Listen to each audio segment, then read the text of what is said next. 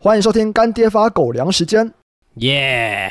国庆四天连假，大家是不是跟我们一样，就会找一些朋友聚会啊、熬夜啊、吃吃炸鸡、喝小酒，放松一下呢？那这些欢乐时光过后，除了观察有没有黑眼圈或者是体重增加多少以外，体重增加对我来说很棒啊！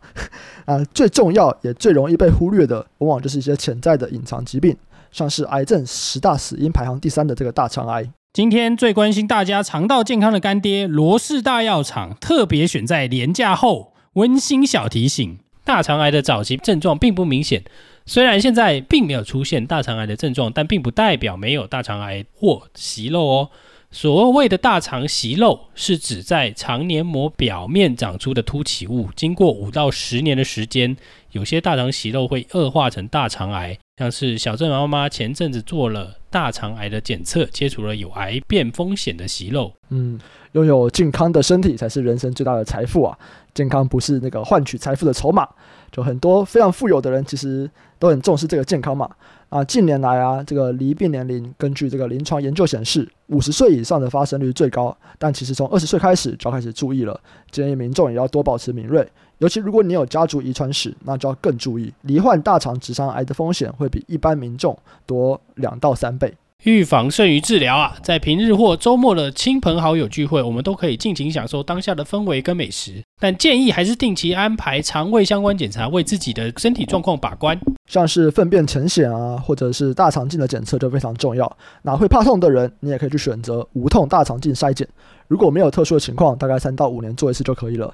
那如果想要了解更多大肠癌还有检测的资讯，只要点击资讯栏下方大肠癌筛检的懒人包，就可以看到政府认证的大肠癌筛检机构罗氏大药厂，关心各位的健康。最后啊，再次感谢干爹，让我们变成健康狗。谢谢干爹。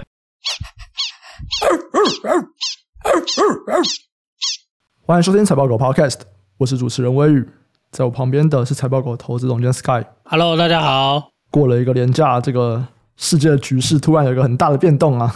哎，如果是一年前，感觉是了，也还是蛮突然的吧？就是最近这个以巴突然有一个比较激烈的一个冲突啊。对，然后我觉得的确是蛮突然的吧，因为很多国家也开始说他们要开始投入了，这样子。就是比起乌俄战争来说，主要还是两个国家之间，然后其他人可能是有一些援助，物资上的援助。在以巴这个冲突，其实蛮多国家都有说他们。可能会去召集军队帮忙嘛？对，对啊，因为这个攻击有点血腥啦，好像已经有几个国家定义它是恐怖攻击了嘛。嗯，不是说那个袭击的行为被定义为恐怖攻击啊，部分国家已经有就是出来讲说啊，他们觉得是恐怖攻击这样。对，因为在 X 上面好像也是蛮多这种影片流出来的嘛。X 上面是论战诶，因为已经有很狂的，就有点像在讲猎巫嘛，就是反正你支持谁什么的就会被嗯。对，就反正你支持两方，一定会有人支持乙方或巴勒斯坦啦。那那你巴勒斯坦支持的不是已经有人被 整理出来？对，人说这样不行啊，什么的。嗯嗯，其实网络上面还是蛮多那种，不管照片还是影片，其实都还是以前的东西，就是并不是这次事件的一些照片，然后就会拿出来被当做是同一件事情。所以大家在看的时候，其实也要去判断一下。其实这也不太好判断。对啊、我觉得难判断呢，对啊，对啊，那知道了，其实并不是全部都是这次的东西，对了。对啊，那你说对错，我也觉得很难判断啊。说实在，嗯，这个真的很多历史的因素啊。对，没错。那我们还是来讨论一下它对经济上面的影响大概会怎么样呢？虽然它可能有点偏总经嘛，可是我们还是可以稍微来聊一下啦。你觉得对整个产业啊，或者在投资上面，你会有什么样的想法呢？因为过去大家都觉得中东地区啊，就是油价嘛，对，嗯。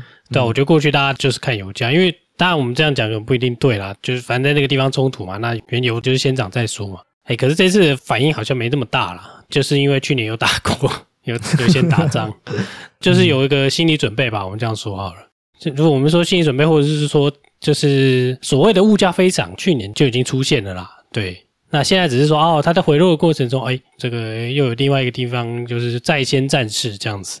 那你说这个影响大吧？我觉得它还是对油价吧。可是油价其实最近都是，我觉得是比较偏涨的这个方向啦。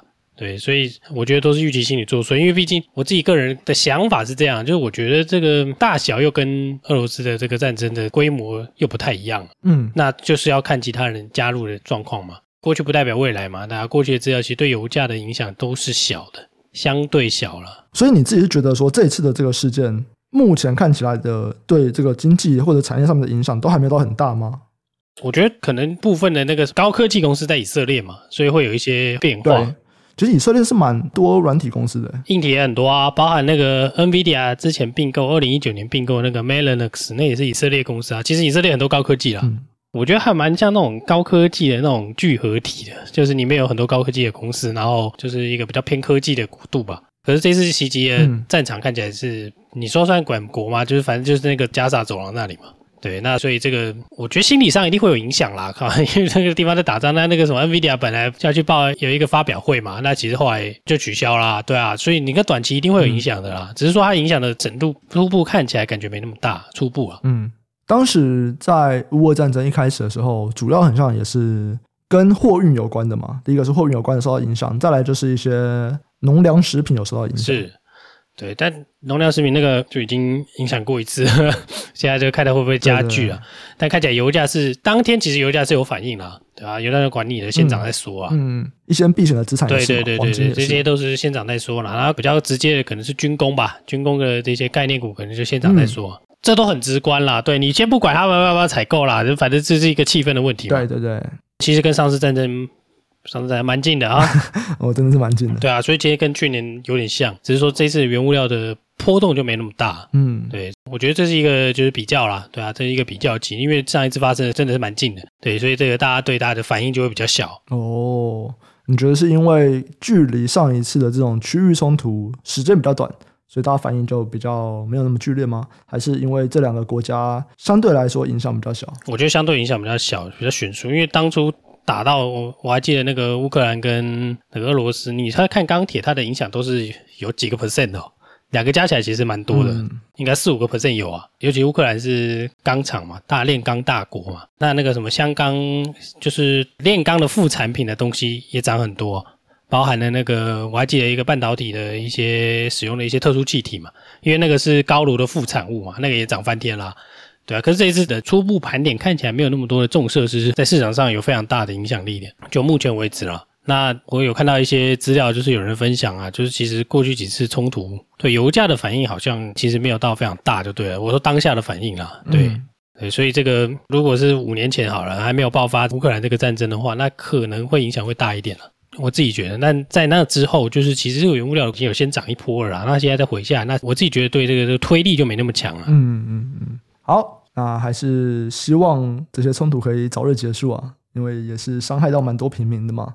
对啊，我不知道的感觉对不对？然后回到那种九零年代、两千年代那时候，就三天两头就，也不能说三天两头，就几次战争印象比较深刻在那个时候了。嗯嗯，对啊，还是希望事情可以早日落幕，虽然很难圆满落幕啦。我觉得不管怎么样，大家都不会是开心的，但就希望受伤的人少一点吧。是，没错。好，然后刚刚我提到 NVIDIA。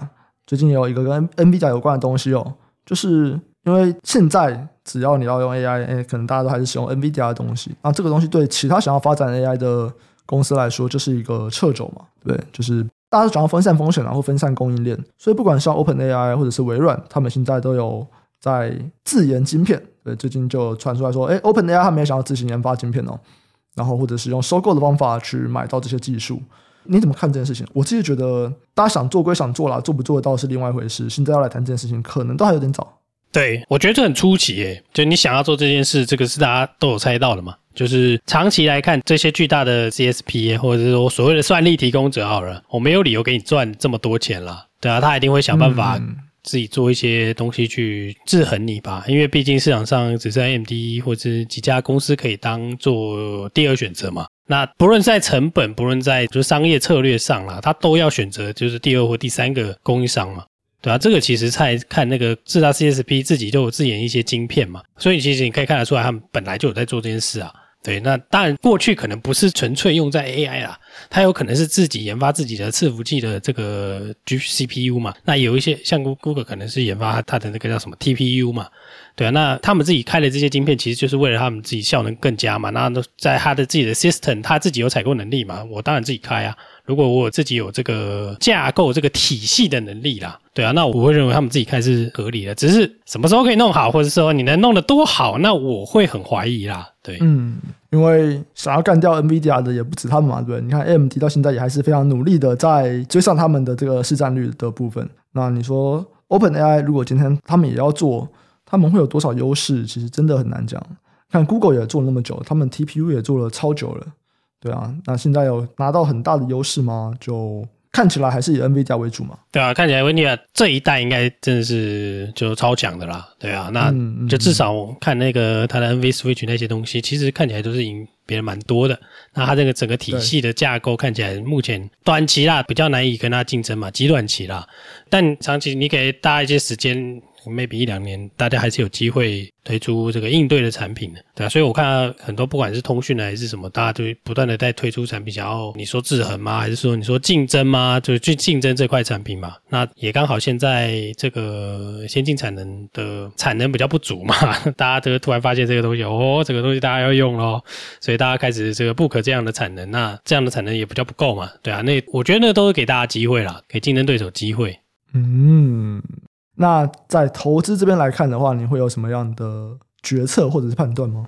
我觉得跟这个之前差不多诶，因为就是刚推出那个什么 ChatGPT 很红的时候，大家不是就是很多人在讨论，就是说会出现 ASIC 嘛，其实就是这个啊，嗯、就你就是会有这种就是专门 for 可能特定体系、特定架构的这些晶片嘛，那去去 training 这个 AI 或者是去 inference 的 AI 的一些拿来当算力做使用嘛，只是说它的效率会比较好啦。嗯当然会效率会比较高，因为它 tailor made 的嘛，它是可能 for 特殊应用或者是特别的需求去设计的，所以这个东西是一定会出来的啦。对啊，那你过去的就是晶片设计的历史，就是反正前面没什么量，FPGA 先用一用嘛，那 general 先用一用嘛，哎，突然发现哦，这东西很棒哦，我们是不是应该帮他拍一个晶片来搞一个这个专门 for 它来做这个生产，或者是专门 for 它来做一些运算的这个晶片？那我觉得过去可能都是依循的这个脉络啦。那他们能吃到多少市占，或者是说能够替换掉多少的 GPU 使用的话，那就要看他们中间到底设计的怎么样啊。但我觉得有共同点啦，就是你一定要是你能开发自研晶片，这些公司都是超大型公司啦。然后这个东西是它的一个就算什么 business 吧，对，所以它终端利益非常大了，所以它很适合它去做这样的事情。对，就是有这么庞大的买家没几个嘛，它能降的成本一定是相对多的。那它的需求或者说它的这个动机也是最强烈的。嗯嗯。我其实会稍微有点要说讶异嘛，就是 OpenAI 来做这件事情。对，我觉得应该是要给 Microsoft 做啦，我自己觉得 Microsoft 也要做，但是 OpenAI 如果他们也要的话，其实真的蛮困难的。你记不记得之前 Sam Altman 不是有在一个我忘记哪个国家，中东吗还是哪里演讲，然后就有政府的人就问他说：“哎，那我们今天如果想要投多少钱来发展这个大型语言模型，你有什么建议吗？”然后他就说：“嗯，你应该是非常难有竞争力，可是我还是很鼓励你们去发展。这样子，就是他就在说那个钱太少了，就是跟现在这些科技巨头在发展大型语言模型比起来，你政府提的那些钱太少了。我现在其实有类似的感觉啦，就是跟其他几间公司比起来，OpenAI 也还是太小了。你今天去发展这个晶片，很难有那个规模优势的感觉。”我简单说，就要花很多钱。对啊，他们就啊，那晶片设计这种东西，他们唯一的好处就是，哎，比较多人用它的啦。对啊，所以它要优化这个东西是比其他容易的，这可能是它的优势吧。但你说说劣势的话，可能就是，哎，你开晶片哪那么容易，对不对？开晶片炸裂的人一堆啊，对啊。那你说开的好不好，那个都是事后才知道，是吧？所以前面还是要花一点时间去做一些，就是基础设计啊，一大堆有没有的这些 study 啊。那哎，现在这也仅止于就是一个那个嘛，然后他要做这件事。对，那真的什么时候做到？那可能我觉得还有一段时间啦。但我觉得唯一可以并且看到，就是大家大家都看到这个趋势，所以大家觉得这个 AI 的应用会很多。那所以呃，有必要为它特别来弄一个晶片，对，来处理这件事情了。对啊，所以 ASIC 的应用可能会逐步增加吧。对啊，那所以在 ASIC 增加的话，那很多这种大家可能会直接想到就委托设计的公司嘛。那这个东西也是这个，我想是这些委托设计公司的一种就未来成长的一个算是 growth driver 吧。对啊。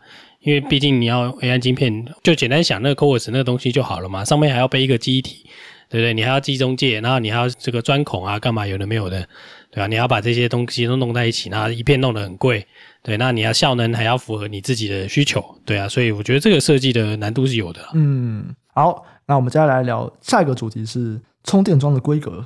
呃，最近很像关于特斯拉充电桩的规格这件事情有点受到讨论啊。不过我们先来聊一下好了，因为充电桩有各种不同的规格嘛，对不对？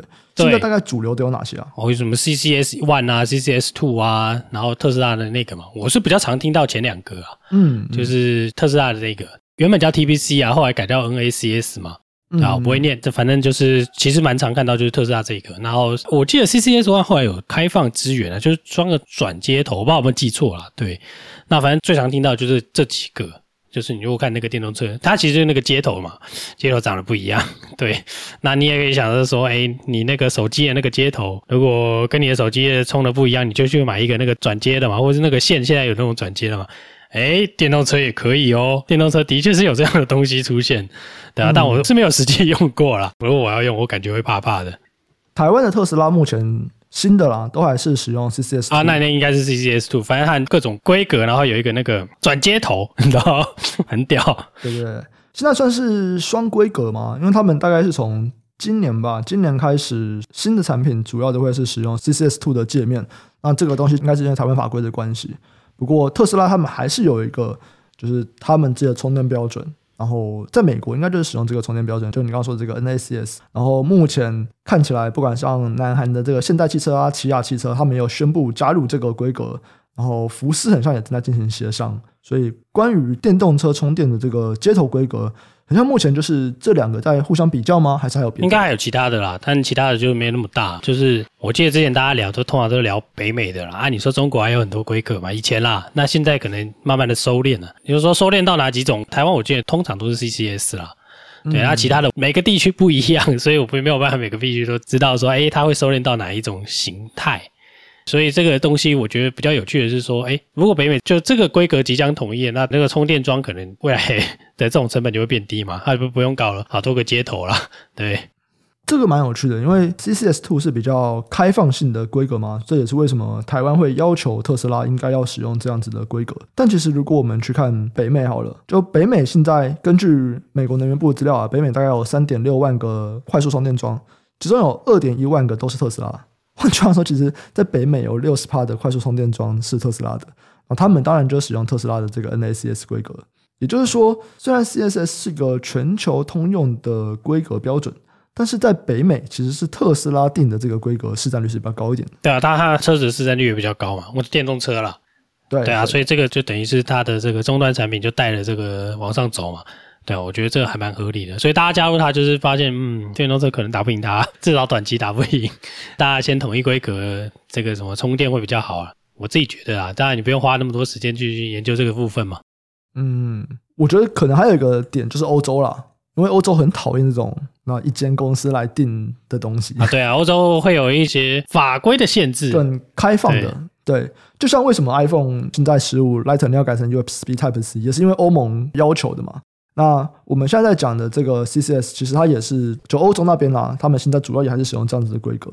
所以你说今天特斯拉在北美他们 NACS 规格推得很大，哎，是不是之后未来全球都会是使用这个规格？我觉得也很难讲，毕竟就是有一个欧洲法规卡在那边，对不对？iPhone Lightning 你也用的好好的，对，还成功扭转过一次了，未来难说。对对对对对，iPhone Lightning 你用的好好的，就是因为法规，哎，我就换这样。然后我觉得这还蛮有趣的啦。它有个延伸的东西，就是说那个你充电要多快啊？就是看你这个设计啦，因为其实大家的设计还是有点不太一样。就是你充电的瓦特数啊，呃，这应该是伏特数吧？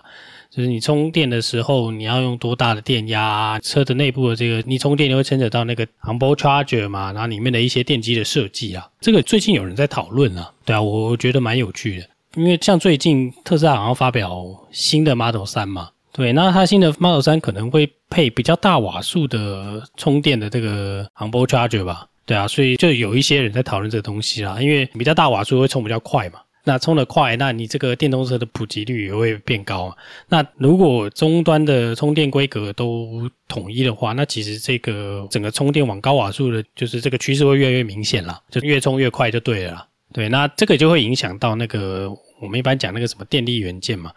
对啊，那你可能是用，就之前大家有讨论过什么，你用细基的 IGBT 嘛，那或者说你用碳化系的 MOSFET 嘛，那这个规格的改变就会影响到前端的电子元件的这些配置啦，对。哦。可是刚刚不是说换个转接头就好了吗？对，但如果换个转接头，那如果这个转接头里面的设计就只有某几家公司在出，对啊，那就会变这样。嗯，对，所以有人在讨论这个东西，就是哎，特斯拉的这个设计，那未来这个快充可能短期之内会有这个充电系统的里面的这些元件，很可有可能就是会有短期会有就是 exclusive 的期间吧，就是它在这段时间其实是有点像独卖的感觉啦。只要至少短期、哦、有可能，我没有说一定哦。对啊，因为我觉得其他厂商会马上就切嘛，他们又不是棒槌，嗯、对不对？对，所以就是不同规格，其实背后目前主要的供应商不一样，所以哪一个规格起来的比较快，那么相对来说，它这个规格背后的那个供应链可能就会发展比较好。对啊，那这个逻辑上特别是说，好，他如果推一个比较统一的规格，统一的规格呢，那如果特斯拉出新的车，那新的车是用比较好的这种充电规格，就会吸引其他人说，好，那我就跟你一样设计就好了嘛，对，因为反正我规格就跟你一样啊。我就可能就用你的设计，那我用你的设计最简单就是，反正你设计好就整套拿过来嘛。那这个就会有一点哦，好像有点机会的那种感觉嘛。就是哎，假设它的这个电子元件可能有一两家供应商而已，那这一两家供应商可能在这一两年内可能会有还蛮吃香的嘛。对啊，类似这样的概念啊。嗯，那目前有哪些公司吗？或者说像这些东西是哪些国家在做的吗？我真是有听到一些，就你说是 rumor 吗，或者是说产业的讯息啦，就是这一次它会配比较高的直流电的这个充电的系统吧，对啊，那应该会拉高到这种，这叫做高瓦数嘛，对啊，那就是那种是从一一 k 瓦到二二 k 瓦之类的这种高速的充电。那过去可能你快充，反正它这个瓦数提高，你会充比较快啦。我觉得这样理解比较简单。那你这个东西提高以后，你会影响的就是前面的设计嘛，就是你会去需要哪一些电力元件。对，那所以这些电元件就有可能会改变。那你因为这样的设计，所以你那个电池应该理论上也要升高嘛？我说电池的电压啦，那就反正这些东西升高，你的规格就要提升嘛。对，原本可能假设一千两百伏特好了，那你可能那些细机的可能有很多状况就不能使用了嘛。在某些设计上，你就不得不使用碳化矽。对，那所以这个可能也可以从另外一个观察就是说，好，那如果大家都这些元件往上走，那其实你对那些碳化矽的厂其实是好的嘛。就是说它减少用量，但是它实际上它在这一块还是没有办法排除掉。就是说，好，我现在就是要充得快，我现在就是要这个用比较大的电压，然后用比较高的功率去完成这件事情。那短期来看，这个材料可能就会有一些转变了。那这样的转变也很有可能就是，诶，有可能拓及到其他的这个厂商嘛，因为其他人的也是使用你的规格嘛，就是极短期之内他们不太可能改啦。对，那就是如果过了一段时间，那这个设计就有可能会改变。那只是说那个。就这一段短短的期间之内，可能有个独卖期间啦，类似这样的概念吧。对啊，所以这个还是回到，诶，就是那些电流的元件嘛，会装在电动车里面的啦。嗯，对啊，那更直接就是有人是说，就是那个车载充电器 onboard charger 那个东西会有改变啊。这些是哪些公司在做啊？就如果想要研究的话，到底要从哪边开始下手？诶，我特斯拉，我记得 onboard charger 好像是他自己弄的，但是里面的元件就是那几家嘛。对啊，之前就是那个什么 ST N 英飞凌啊、昂啊这些人，对啊，只是说你有没有推出这么高电压的产品，嗯，这么高电压模组？那我看其实大家应该都有。那现在就是说谁拿到这一款啦？那这个就需要更多的产业上的一些讯息，是说，哎，谁拿到这一款？那这一款的供应链有谁？对啊，那我觉得你就是去研究这个充电的标准，因为我觉得这个可能会改变的是说，可能过往的这些就是采用更多更高级的这些电力元件啦。那像 Wolfspeed 就有提到说啊，如果你用碳化器，它理论是会减少成本，会减少其他的这些电力元件的使用用量嘛。但是因为它是完全的受益，所以 这个你也可以打个折扣啦。因为这种东西在产业发展的时候，我觉得都很常有变化，就对了。所以以目前的设计来看，看起来是的确是会往比较优质的这些，就是或者是说比较第三代半导体的这些元件去走了。嗯嗯，好，那我们今天呢，大概就聊了一下。